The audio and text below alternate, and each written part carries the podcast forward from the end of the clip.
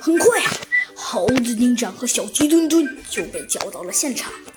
猴子警长拖着下巴沉思了很久，都没有说话。小鸡墩墩呢，则毫不在意的，呃呃，从口袋里掏着些什么。奇怪，没错，就是这个新买的巧克力。哎，不行不行，千万不能把这个巧克力弄丢了。哎，这个巧克力里面还是夹着松露的呢。不行不行，这可是花了我一大笔财产才买的，绝对不能弄丢哦。小鸡墩墩对着自己说道。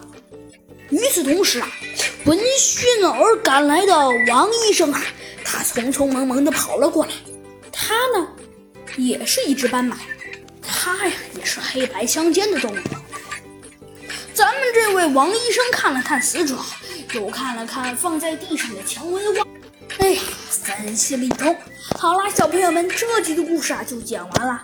如果你是刑警的话，你会怎么分析呢？在留言里告诉山欢迎吧。